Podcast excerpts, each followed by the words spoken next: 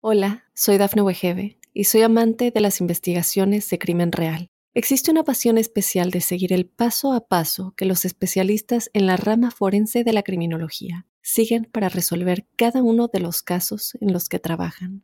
Si tú, como yo, eres una de las personas que encuentran fascinante escuchar este tipo de investigaciones, te invito a escuchar el podcast Trazos Criminales con la experta en perfilación criminal, Laura Quiñones Orquiza en tu plataforma de audio favorita. Óyenos audio. Richard Trenton Chase fue un asesino en serie estadounidense conocido como el vampiro de Sacramento, condenado por cargos de asesinato, violación, canibalismo y necrofilia. Asesinó a seis personas entre diciembre de 1977 y enero de 1978 en la ciudad de Sacramento. Desde muy pequeño, Chase desarrolló hipocondria a medida que maduraba. A menudo se quejaba de que su corazón ocasionalmente dejaba de latir o de que alguien le había robado la arteria pulmonar. Este hombre sostenía naranjas en la cabeza, creyendo que la vitamina C sería absorbida por su cerebro por difusión. Años más tarde, cometería una serie de asesinatos relacionados con su esquizofrenia paranoide que se le había diagnosticado. ¿Estás listo para conocer su historia? No tengas miedo, que ya empezó. Crímenes de terror.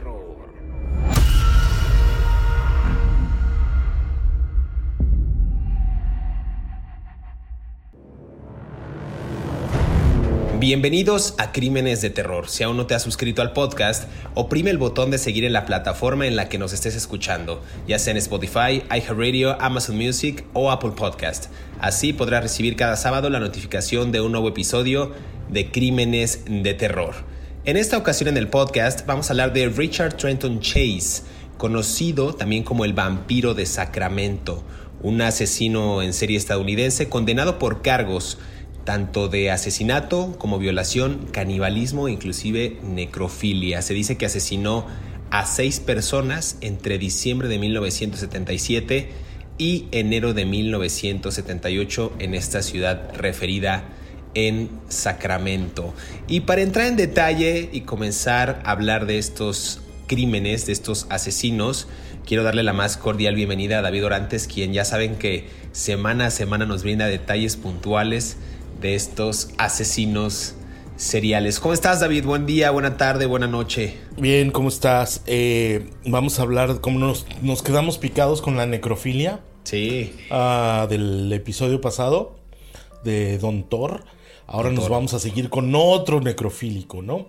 Uh, Don Richard Trenton Chase. Que el vampiro Sacramento, porque se bebía la sangre de sus víctimas se comía los órganos internos, se comía el conejito del vecino también.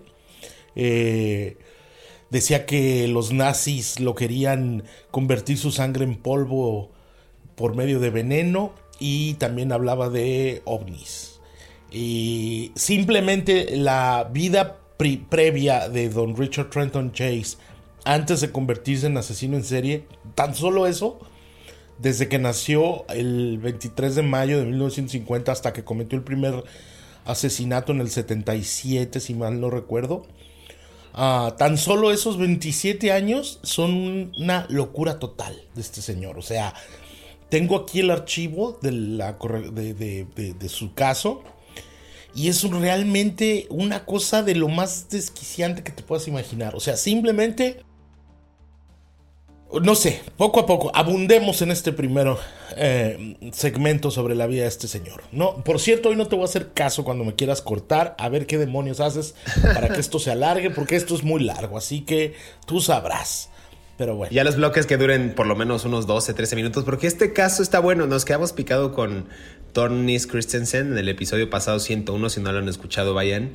Eh, pero estos casos realmente son buenos porque tienen carnita, tienen sustancia. Y aquí en este caso, que te, te molesta, iba a decir que te caga, te molesta que haya carnita, pero pues es que tiene carnita y en este caso tiene, tiene juguito, tiene sangre este episodio. Se va a poner, se va a poner bueno. A ver. ¿Por qué no dices lo que tiene elementos?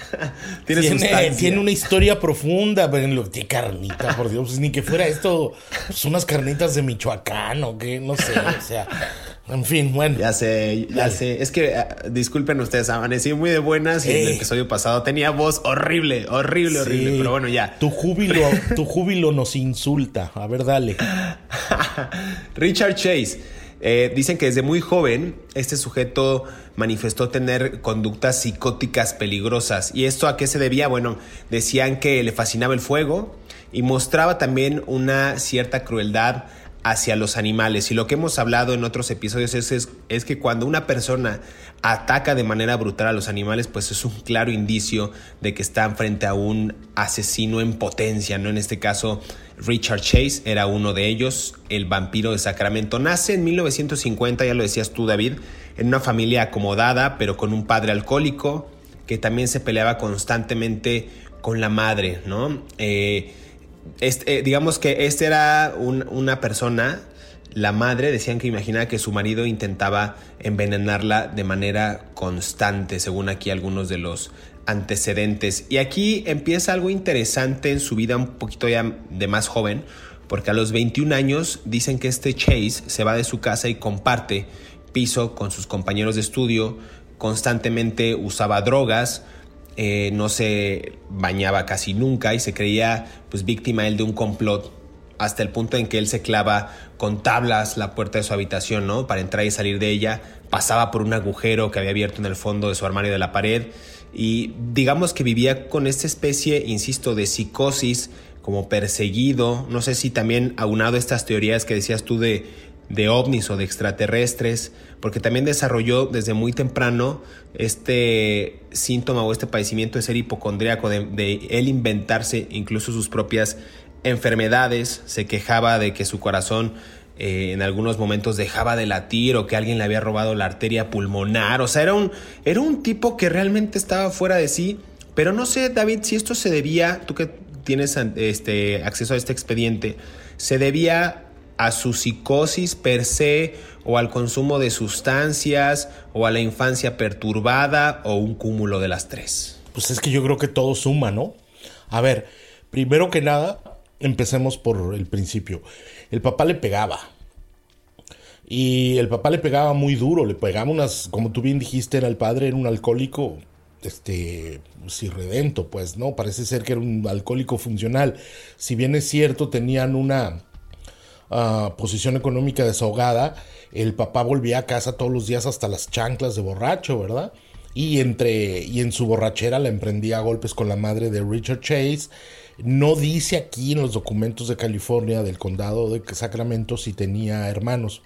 Lo que sí dice es que le pegaba mucho a él. Cuando tú le pegas a un niño de manera violenta, el cerebro de los niños tengo la ligera impresión, un neurólogo que nos esté escuchando nos podría explicar, que yo no soy neurólogo, obviamente, todavía, este, todavía. Entonces, eh, no pierdo la fe. Eh, algún día. Este, el, algún neurólogo nos podría explicar si el cerebro de un niño se desarrolla a qué edad completamente, el cerebro de un ser humano, a qué edad está completamente desarrollado. Entonces, no, mi hipótesis es que, mi teoría es que cuando tú le pegas a un niño, tú causas daños emocionales muy grandes. ¿no? Lo denigras, cuando le gritas, incluso de manera constante, por abusos constantes, lo, bajas la, la, autoestima. Y las golpizas, quiero pensar, también producen algún tipo de daño físico, ¿no? Neurológico. Entonces, me parece que el abuso del padre influyó directamente en la en la locura que iba desarrollando este chavo, ¿no?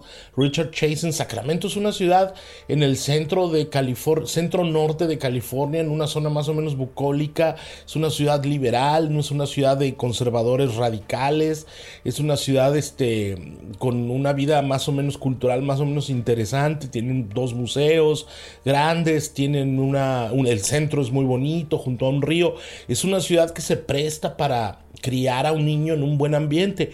Últimamente ha habido muchas pandillas y cosas así, pero bueno, eso es otra historia.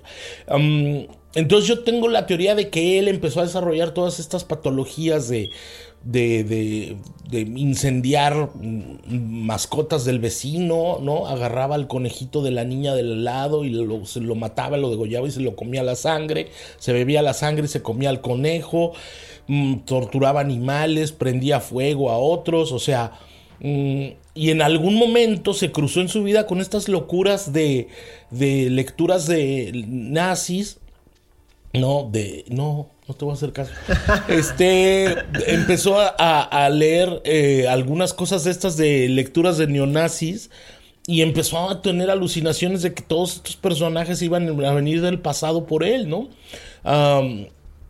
luego en la escuela tuvo novias, ¿no? Cuando estuvo en la secundaria y en la, high, en la junior high y en la high school tuvo novias, o sea que trató de mantener este ¿cómo se llama? relaciones sentimentales más o menos mm, estables, ¿no? Pero una novia, y aquí viene una cosa que me llama mucho la atención, declaró que no era capaz de tener erecciones. O sea, que aunque tenían lo que se diría el foreplay, ¿no? El juego previo, ¿verdad? De las parejas. El fajecito. De las parejas adolescentes que, me han contado, ¿verdad? Sucede, pero que yo ya no lo recuerdo, eso fue hace tanto tiempo. Entonces, este, él, él, él, él no tenía erecciones. ¿Tú no crees que a lo mejor el papá le causó algún tipo de lesión? Neurológica, fisiológica, con las golpizas o con las... El, él empezó a tomar en la adolescencia para escaparse del entorno violento en el que vivía. O sea, estamos hablando otra vez de la negligencia de un adulto contra un niño que provocó un asesino en serie, ¿no? Ahora sí ya puedes ir al tiempo que quieras y hablar todo lo que quieras, pero no te voy a hacer caso esta vez. Ya mm, es la rebeldía de los ancianos. La rebeldía de David Orantes, el episodio. Pues miren, ya se nos está acabando el tiempo, más bien ya se terminó. Quería comentar algo, pero lo voy a, lo voy a decir después de esta primera pausa. Regresamos aquí a Crímenes de Terror, estamos conversando acerca de Richard Chase, el vampiro de Sacramento.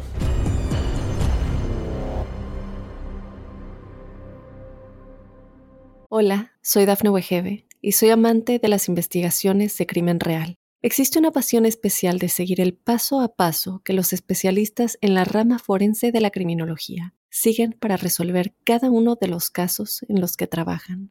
Si tú, como yo, eres una de las personas que encuentran fascinante escuchar este tipo de investigaciones, te invito a escuchar el podcast Trazos Criminales con la experta en perfilación criminal, Laura Quiñones Orquiza en tu plataforma de audio favorita. Estos son 5 datos aterradores de Richard Trenton Chase. Número 1. Richard Chase nació en una familia adinerada y disfuncional, con un padre adicto al alcohol y muy violento, que descargaba su ira contra su mujer, a la que tenía completamente atemorizada de hecho, la mujer siempre creyó que moriría envenenada. Número 2. Aparte de las peleas continuas en el hogar familiar, de las que Richard siempre fue testigo, ya desde su infancia el pequeño desarrolló una serie de conductas inusuales que evidenciaban unos prematuros desequilibrios psicológicos. Nos referimos a la eneuresis, la piromania y el maltrato animal tres rasgos comunes que presentan los asesinos seriales. Número 3. Durante la pubertad de Richard Chase, y debido a su adicción a las drogas y al alcohol, esto derivó en peligrosas paranoias e hipocondrias en las que el asesino serial creía ser el objetivo de sendas persecuciones o de la deformación de su propia cabeza. En uno de esos arranques, el joven llegó a afeitarse la cabeza para vigilar mejor el cráneo que cambia de forma y cuyos huesos agujeran su piel, decía. Número 4. Pese a estas afirmaciones que decía Richard Chase, los doctores lo dieron de alta poco después de que Richard ingresó a una clínica de rehabilitación. No duró mucho porque se mudó al centro de Sacramento para compartir piso con compañeros de clase. En esa etapa, Richard se deterioró aún más tras abandonar la medicación e ingerir sustancias estupefacientes como el ácido lisérgico o LSD. Número 5. En 1976, la salud mental de Richard había empeorado tanto que su padre decidió ingresarlo de nuevo a una clínica de rehabilitación. Ahora creía ser la reencarnación de un cantante o de un forajido del oeste. Dormía con una cinta de naranjas alrededor de su cabeza para que las vitaminas C se filtrasen hasta su cerebro y bebía sangre fresca de animales para sobrevivir. Sigue escuchando la historia de Richard Chase, el vampiro de Sacramento, aquí en Crímenes de Terror.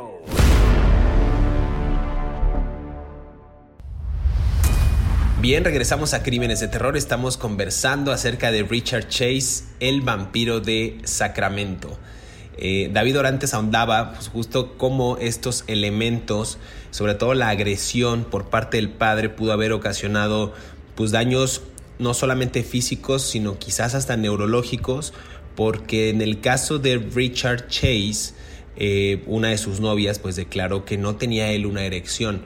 Pero así como existían este tipo de factores o de patrones dentro de este sujeto, a ver, había cosas tan extrañas, hablamos de, esta, de este comportamiento psicótico, pero había cosas tan extrañas en este hombre que inclusive él sostenía naranjas, por ejemplo, en su cabeza creyendo que la vitamina C de esta fruta sería pues absorbida por su cerebro por difusión, digamos. Eso era lo que él creía, ¿no? Creía que sus huesos craneales se habían separado y se estaban moviendo y en alguna ocasión por eso se afeitó la cabeza para poder observar esta actividad. O sea, él tenía unas ideas muy locochonas como si realmente estuviera drogado porque también utilizaba constantemente estas drogas, ¿no? Ya decía yo que después de dejar la casa de su madre, creyendo que ella lo estaba intentando envenenar, alquiló este departamento y es ahí cuando dice David Orantes que no, pero es lo que aquí refieren algunas fuentecitas que tengo y alza, alza la mano ahí en el, en el chat, pero dicen que era pues porque él constantemente estaba bajo la influencia, insisto, del alcohol, la marihuana, y el LCD. Inclusive dicen que caminaba desnudo por su apartamento. Pero vamos a ver qué dice David Orantes al respecto. Es que mira, a ver.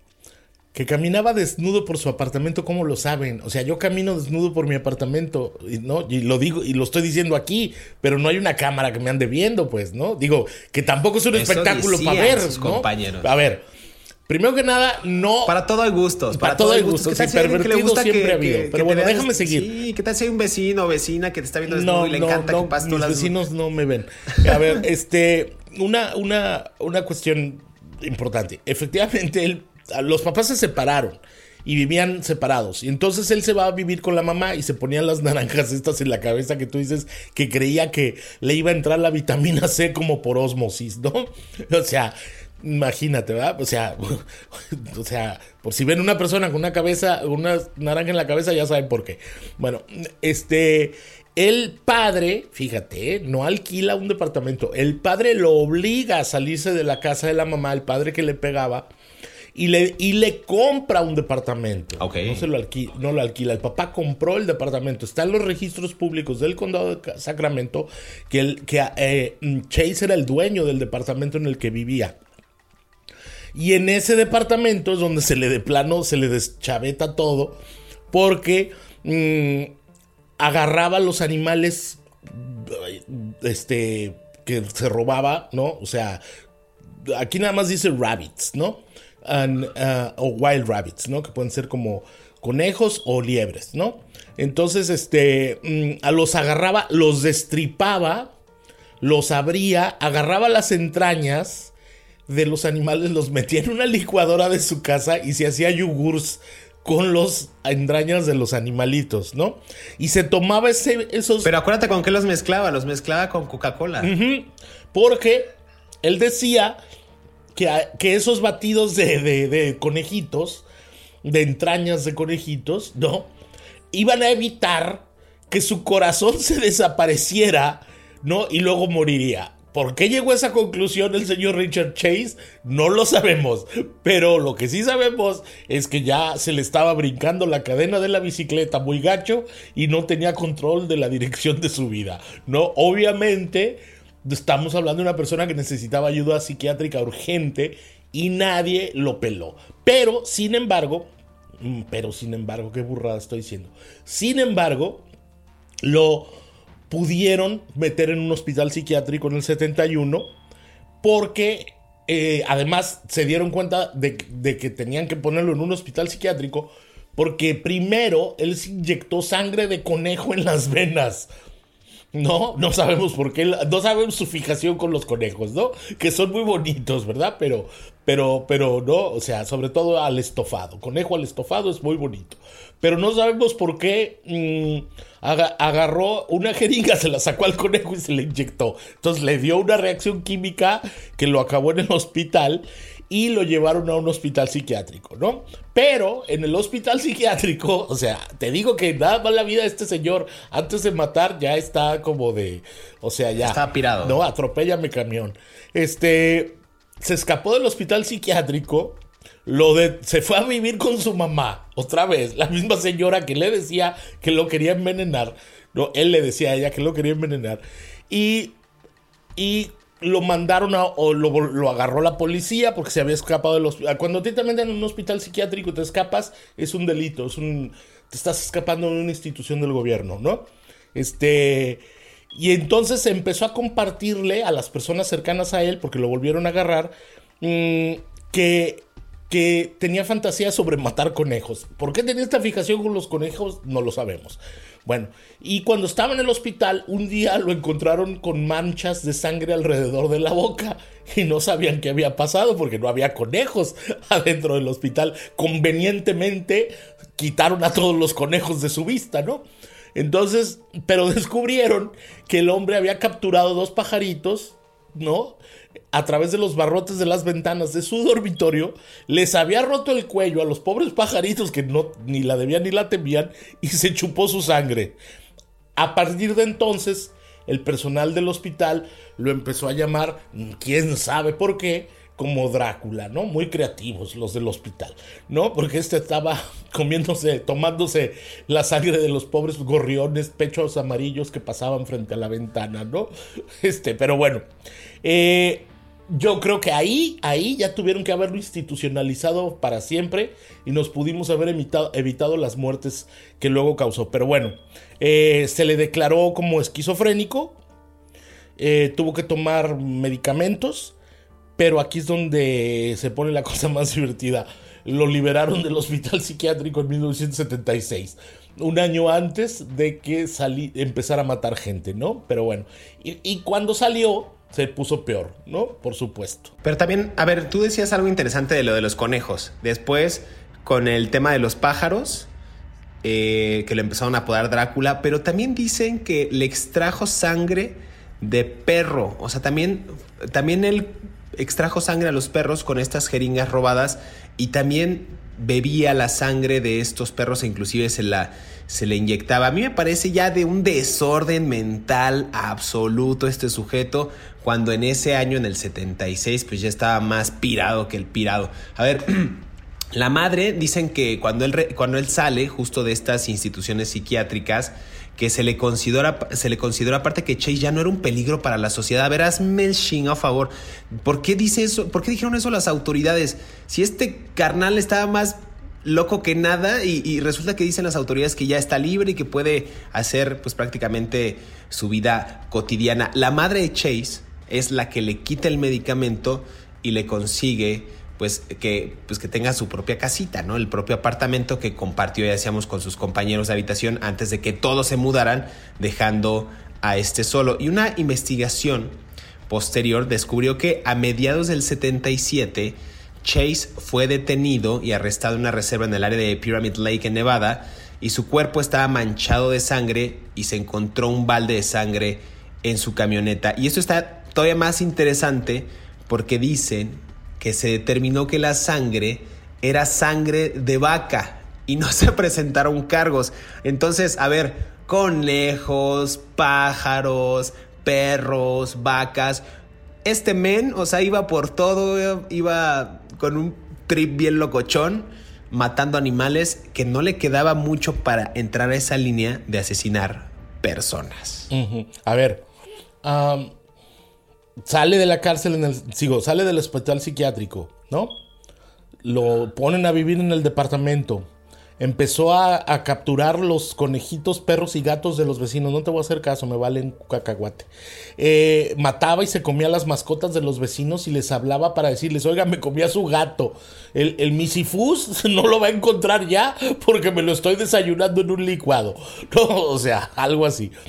Luego empezó a creer en conspiraciones en que había un vínculo entre los ovnis que no, no existen, las naves extraterrestres. No sabemos. No existen, hermano. No, estén. Por lo menos no, que vengan a la Tierra. No, ah, no, me decepciones. Pero bueno. Y los nazis, ¿no? Y por supuesto, como tú ya bien decías, descuidó su higiene personal, dejó de comer, bajó de peso. Antes del incidente de, las, de, la, de la cubeta con sangre en el desierto de Nevada, sucedió algo que está consignado aquí esto fue en agosto del 77, pero bueno, aquí dice que un día, cuando él ya vivía solo, fue a la casa de su mamá, ¿no? Porque parece ser que tenía una relación como de amor-odio, ¿no? Eh, le tocó el timbre y cuando la señora le abrió, él le, le, aventó un gato muerto en la cara. ¿No? Luego recogió al gato, lo, lo tomó un cuchillo, lo destripó, lo abrió y con las manos desnudas le metió todas las vísceras, o sea, con las manos ah. agarró las los vísceras del gato enfrente de su mamá. no manches. Yo a mi mamá le tocó la puerta y le regalé unas flores. Y se las, y se las comió y se, claro, y se las comió y luego se las embarró en la cara mientras lo mamá lo veía, ¿no? O sea, mamá, aquí te traigo una ofrenda felina, ¿verdad? Este, no haré más travesuras. y este la mamá no le dijo nada, nada más cerró la puerta de la casa y, se metió otra vez. Y luego ya él se fue, ¿no? Después de destripar al gato enfrente de la casa de la mamá. Y luego sucedió lo que tú cuentas del episodio de Nevada, donde encontraron una camioneta Ford Ranchero, que, son, que eran muy bonitas, en medio de la arena, donde estaban los rifles, ropa, el balde, la cubeta llena de, de sangre y el hígado de una vaca y encontraron unos oficiales de Nevada, de, cerca de Pyramid Lake, eh, lo encontraron corriendo desnudo en la arena, en por el desierto de Nevada. Acuérdense que Nevada es una zona que tiene mucho desierto arenoso. Eh, y, lo detuvieron, ¿no? Cuando se descubrió que la camioneta era de él y el rifle y todo. O sea, yo ya, ya nomás con lo de la mamá que le tiró el gato muerto y luego lo destripó enfrente de ella, era para agarrarlo y llevarlo otra vez al, al hospital psiquiátrico y que le dieran de comer en las mañanas conejito que tanto le gustaba al señor, ¿verdad? Pero bueno, sigamos, sigamos en el siguiente.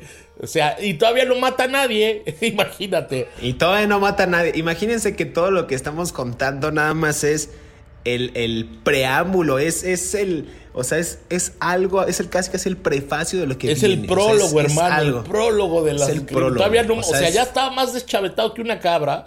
Y, o sea, ya se le iban las cabras al monte y todavía no mataba a nadie. Así que bueno, sigamos. Vamos, vamos a hacer una pausa aquí en Crímenes de Terror. Regresamos para seguir conversando en este último segmento de Richard Chase, mejor conocido como el vampiro de Sacramento. No se despegue, se va a poner bueno.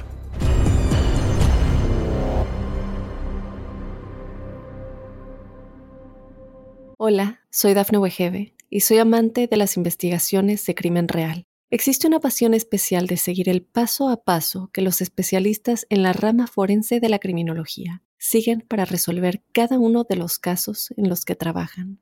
Si tú, como yo, eres una de las personas que encuentran fascinante escuchar este tipo de investigaciones, te invito a escuchar el podcast Trazos Criminales con la experta en perfilación criminal, Laura Quiñones Orquiza en tu plataforma de audio favorita. En una especie de psicosis, Richard Chase aseguraba que sus padres, el cantante Frank Sinatra, la mafia y los alemanes, habían orquestado toda una trama para asesinarlo. También explicó que el primer crimen lo perpetró porque se lo pidieron unas voces, y en cuanto a por qué arrancó las vísceras al resto de sus víctimas, Richard relató que tenía hambre y me estaba muriendo. Mi sangre está envenenada y un ácido me corroe el hígado. Era absolutamente necesario que bebiera sangre fresca, dijo. En un juicio celebrado en 1979, ante un jurado popular, el acusado alegó ser inocente a causa de su esquizofrenia. Sigue escuchando la historia de Richard Chase aquí en Crímenes de Terror.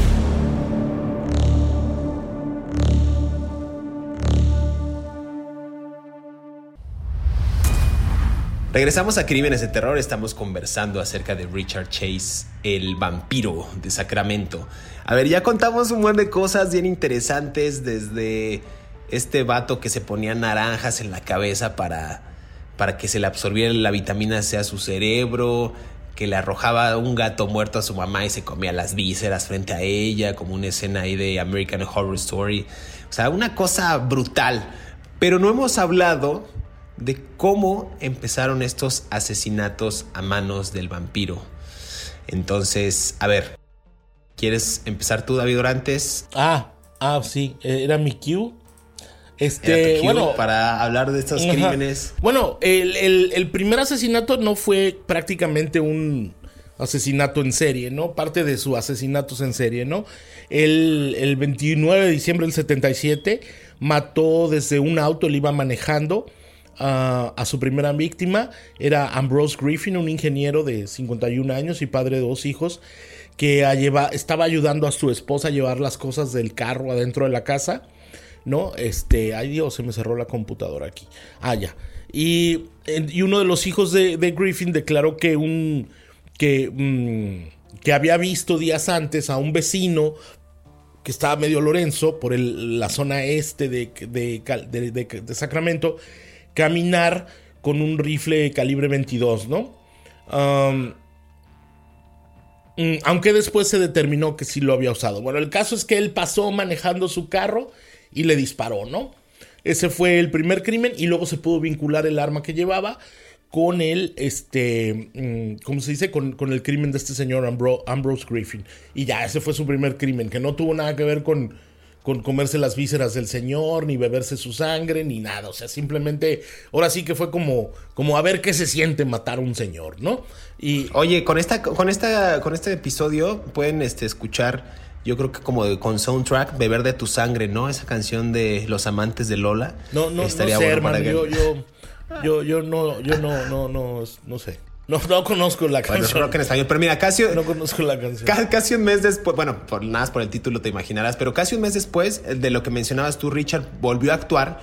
Pero esta vez eh, para cometer un robo en un domicilio, la inquilina Teresa Walling, una joven, dicen que embarazada de 22 años, frustró ese allanamiento y el delincuente, pues empezó con esta carnicería, ¿no? Primero le disparó tres veces a quemarropa y luego la acuchilló y mutiló y se bebió la sangre en estos vasos de yogur. Por esto digo que la canción va muy ad hoc, ¿no cierto? Pero fue, digamos, el primer asesinato cometido por este sujeto después de haber intentado con esta escopeta de caza y la, y la pistola semiautomática del calibre 22 que había comprado días antes en una armería. Pero creo que este es, digamos, el, el caso más emblemático y con el que se empieza pues esta serie de asesinatos pues bastante turbios de este sujeto. Sí, a ver, el rifle con el que mató al señor Ambrose, el primer crimen que disparó desde un auto fue el mismo con el que mató a Teresa Walling, ¿no?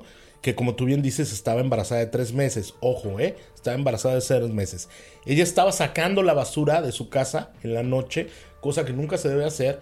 Uno siempre tiene que sacar la basura muy temprano cuando haya luz de día, ¿no? Este, le sorprendió, la mató tres veces, como tú dices, le disparó. Y entonces la metió a su casa. Después de que la violó el cadáver, ¿no? Estamos hablando del necrofílico otra vez. Mientras ya estaba muerta, quién sabe por qué, la apuñalaba. O sea, copulaba con el cadáver al mismo tiempo que la estaba apuñalando, ¿no? Luego, cuando ya terminó su cópula con, la, con el cadáver de la señora Teresa Walling, abrió el cadáver, el cuerpo de ella, le extrajo sus órganos internos, usó un balde para recoger la sangre y luego la llevó al, se fue al baño de la mujer, de la víctima, y se bañó en la sangre. ¿No? Este. le cortó el pezón, uno de los pezones, no dice cuál, y se bebió su sangre, como tú bien dices, en un recipiente de yogur vacío. Eh, antes de irse de la casa donde cometió el crimen, eh, encontró un montón de excremento de perro y se lo metió en la boca a la víctima. Ya sé, ya sé, me dieron ascos. Es que yo hice cara de, puta, ¿qué onda con esta con este tipo de, de, crímenes, ¿no? Y por ejemplo, me llama la atención. Cuide su lenguaje, joven, cuide su lenguaje. Este es un podcast para toda la familia. No, no, no, no, es que no, no, no, es que está, está irreal. A ver, no, no, lo que me llama la atención de lo, real. sucedió. Bueno, no es irreal, bueno, es una expresión, pues, pero, pero sí me, parece inaudito. Dices, no, es que sí es posible. Sí, sí es posible. Pero me llama la atención, por ejemplo, el apuñalamiento que, que con cierta hazaña le. Después de que la asesina la viola, todavía la, la puñala. Yo creo que ahí, digo, yo sin ser experto evidentemente, pero tenía una aversión o un coraje, no creo que al sexo opuesto, sino yo creo que más bien en su infancia quería, no sé si por los ataques o las agresiones del papá o por el tema de la droga, pero quería sacar algo, es decir, cuando tú tienes cierto coraje y lo, y lo expresas, supongo que en el caso de él que era un asesino ya, pues lo hizo con esta forma de desatar cierta pasión contra el cuerpo ya oxiso, ¿no? No sé cómo lo veas tú. Pues nunca lo vamos a saber, ¿no? A ver, luego después de matar a Walin, días después, le compró dos perritos al vecino. ¿Ok? Y entonces. ¿Cómo no quieres que diga groserías de este desgraciado? No digas groserías, pues es que este es un podcast para toda la familia. no, es, que da coraje, es, un podcast de asesinos en serie para toda la familia. Disfrútenlo con sus nietos y con sus abuelos. pero no digas groserías. disculpen, disculpen a ver, el lenguaje. No, sí, sí, es, un desgraciado, pero bueno. A ver, compró dos cachorritos de perro, es que a mí me da mucha risa este, los mató, se bebió la sangre de los cachorritos y luego le tiró los cuerpos de los cadáveres al vecino que le había comprado los perros, ¿eh?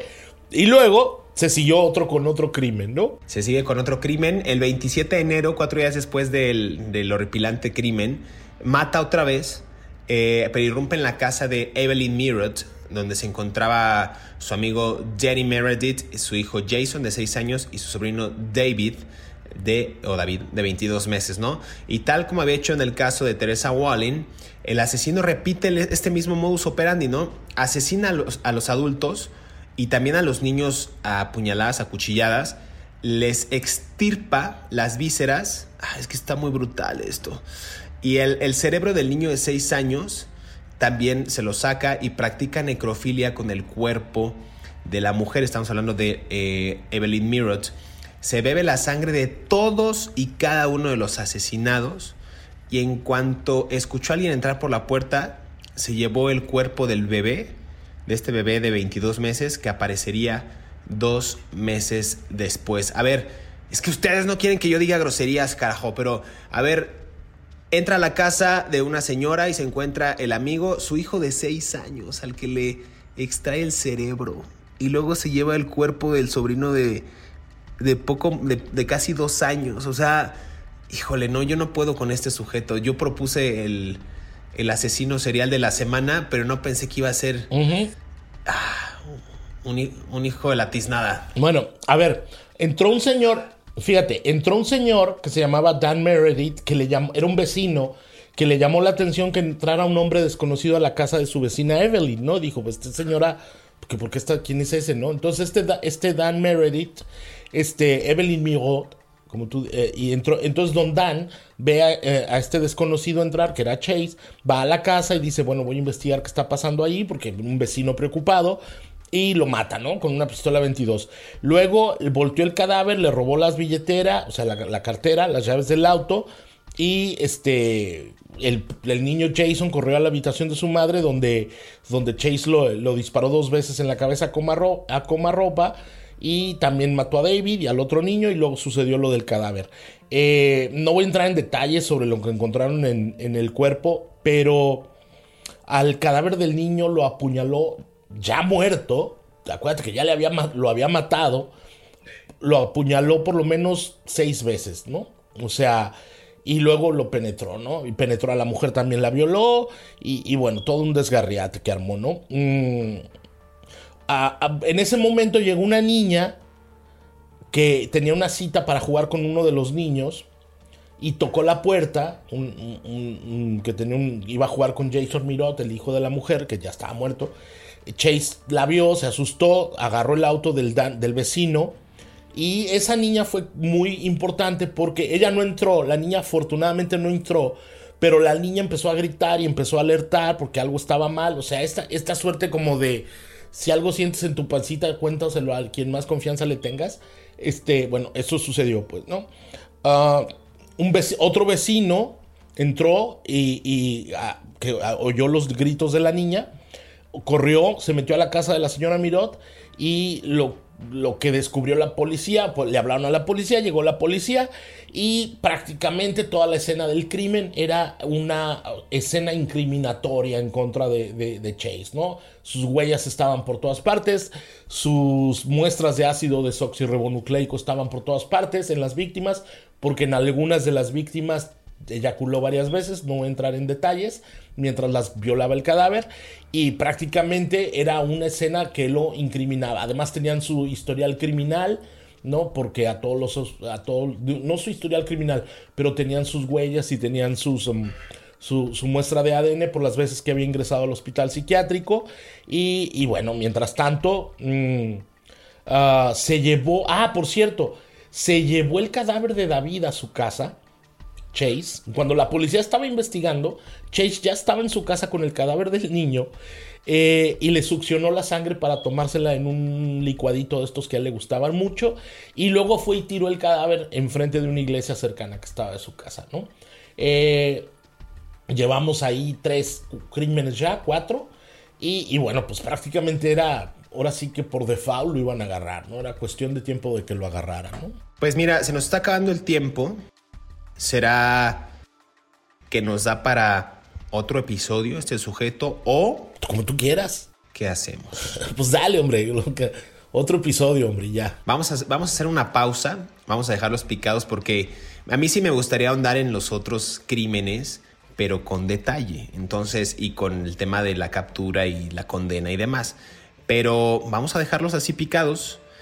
David Orantes, ya no te voy a dejar hablar porque se nos va a acabar el tiempo de esta grabación. Vas a hablar más en el siguiente episodio. Muchas gracias. Pero queremos agradecer a todos aquellos que cada sábado sintonizan un nuevo episodio de Crímenes de Terror. Recuerden que estamos leyendo sus comentarios a través de las redes sociales de Mundo Now y también a través de nuestras cuentas personales. Recuerden que pueden repetir este podcast cuando quieran y a la hora que quieran. No olviden activar el botón de seguir en Spotify, en Apple Podcast, en Amazon Music y en iHeartRadio para que les llegue pues la notificación y sean los primeros en disfrutar de estas aterradoras historias.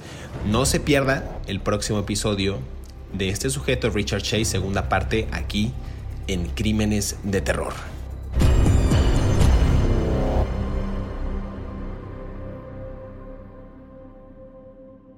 Hola, soy Dafne Wegebe y soy amante de las investigaciones de crimen real. Existe una pasión especial de seguir el paso a paso que los especialistas en la rama forense de la criminología siguen para resolver cada uno de los casos en los que trabajan.